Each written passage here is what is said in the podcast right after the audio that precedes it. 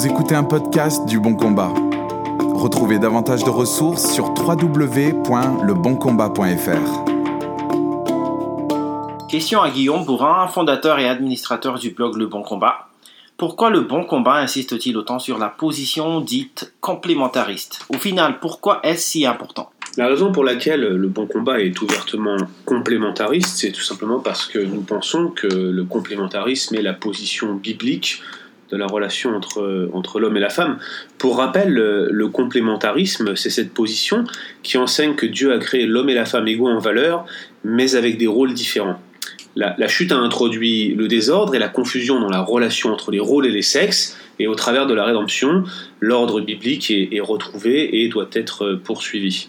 A l'inverse, la position égalitarienne, c'est celle qui enseigne que Dieu a créé l'homme et la femme égaux en valeur, et égaux en rôle, une égalité parfaite, absolue dans tous les aspects de, la création.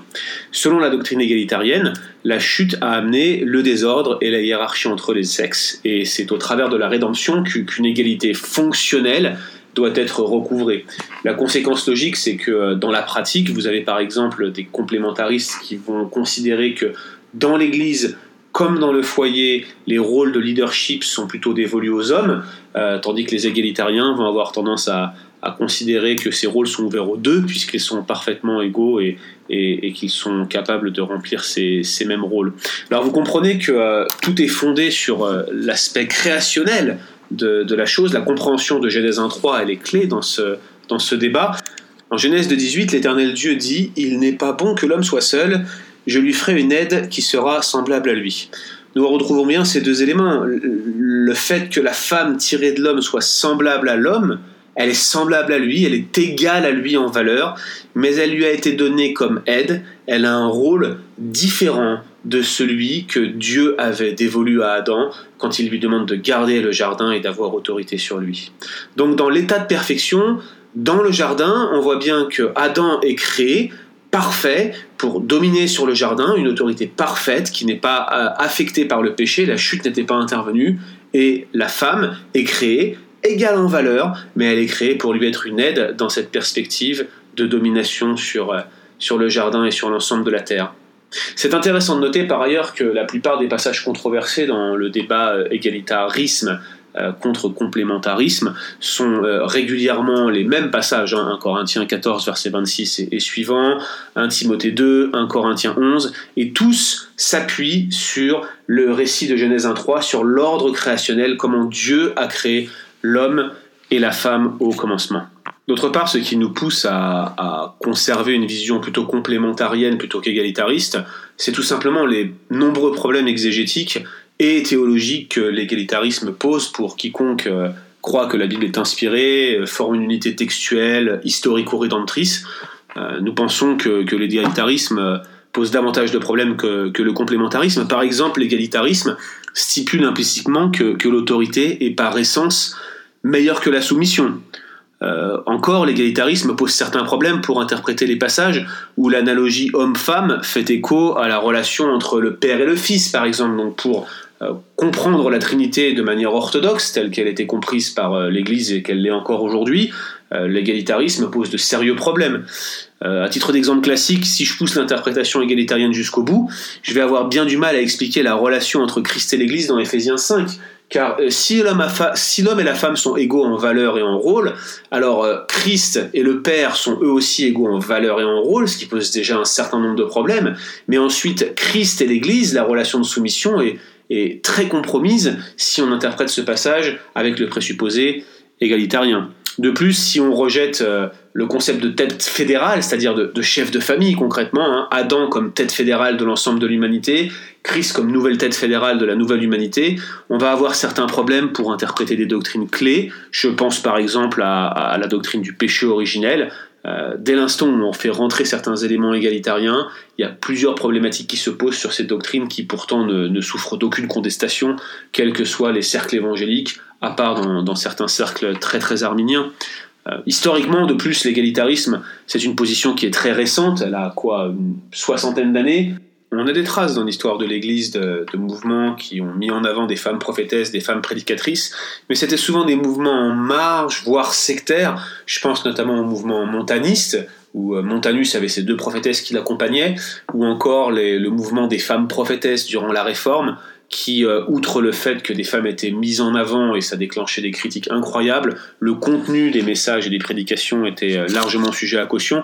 Antoine Cour, le, grand revivaliste hein, pendant la période de, suivant la révocation de l'édit de Nantes, qui était pourtant bien modéré vis-à-vis de, la prédication des femmes, les affirmements combattus après les avoir euh, beaucoup analysés. Et puis enfin, nous pensons que la logique égalitarienne peut amener plus loin. C'est frappant de constater par exemple que le même type d'argument est utilisé aujourd'hui dans le débat sur l'homosexualité. Euh, cette faculté à systématiquement restreindre à, un contexte précis des passages portant pourtant sur l'ordre créationnel, euh, aussi jouer sur le sens des mots, en réduire la portée, essayer de, constamment proposer de nouvelles exégèses. C'est un petit peu ce qui se passe aujourd'hui dans le débat sur euh, la Bible de l'homosexualité. Euh, vous retrouvez par exemple le même genre d'argument sur Galate 3.28, il n'y a plus ni homme ni femme, euh, ni juif ni grec. Le, débat sur l'homosexualité porte aussi beaucoup sur ce verset, il n'y a plus ni homme ni femme. Quelle est l'étendue de ce verset? Que veut-il dire dans le contexte? Ce sont encore une fois des sujets qui sont très débattus, mais le même genre d'argumentation, la même méthodologie exégétique est employée par les tenants de l'homosexualité biblique. En bref, vous l'avez compris, notre problématique, elle est herméneutique, théologique, textuelle. C'est le texte qui nous conduit à adhérer à cette position, la position complémentariste. Nous pensons qu'elle est biblique, nous pensons qu'elle est en lien avec l'histoire de l'Église, nous pensons que c'est celle qui correspond parfaitement à l'intention de Paul lorsqu'il écrivait les textes concernés. Nous pensons que ça correspond bien à cette interprétation euh, néo-testamentaire de l'Ancien Testament, notamment de l'ordre créationnel que les apôtres faisaient. Euh, bref, nous croyons que cette position est biblique et c'est pour ça que nous la mettons en avant. Enfin, pour finir, j'aimerais rappeler que ce podcast ne peut pas faire justice à l'ensemble des subtilités qui existent dans chacune des positions. J'aimerais quand même attirer l'attention de ceux qui nous écoutent sur le fait qu'il existe aujourd'hui un certain flou entre euh, les subtilités supposées de certaines positions qui parfois s'entrecroisent un peu plus qu'on ne le penserait. Notamment au sein du mouvement complémentariste aujourd'hui, il devient courant d'accepter des pratiques ou des, même je dirais des attitudes générales qui auparavant étaient plutôt reconnus comme faisant partie du camp égalitarien.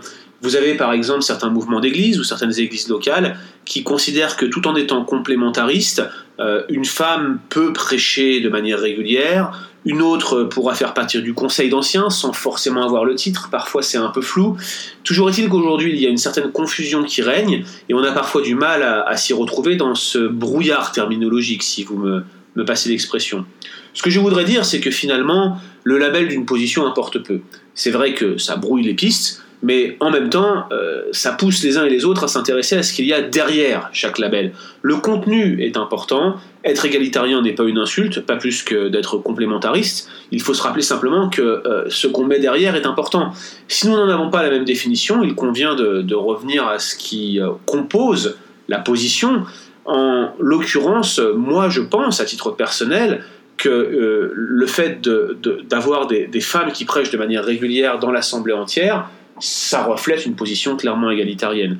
Certains ne seront pas d'accord avec moi, mais à vrai dire, peu importe. Dans ces cas-là, ce qu'il importe, c'est de savoir si réellement c'est une pratique biblique ou non. Et c'est cela qui doit être l'objet de nos discussions. C'est ce qui sera l'objet de nos discussions avec euh, nos amis égalitariens dans le futur, que ce soit via des débats, que ce soit via des articles interposés, intercroisés. Euh, c'est ce que nous ferons. Nous essaierons de le faire dans l'amour et dans la paix, mais nous pensons que la position que nous défendons et que nous mettons en avant aujourd'hui sur le bon combat est celle qui reflète le plus les textes bibliques. Nous vous invitons pour, euh, pour terminer cette émission à consulter les ressources qui sont à votre disposition sur le blog. Je pense notamment à l'onglet Masculinité et féminité biblique que vous retrouverez, dans lequel vous aurez notamment la fameuse déclaration de Danvers, qui est un document synthétique reprenant l'ensemble des points du complémentarisme biblique que nous validons et à laquelle nous adhérons sans réserve. Merci Guillaume et à très bientôt. Merci d'avoir écouté ce podcast. Retrouvez davantage de ressources bibliques sur www.leboncombat.fr.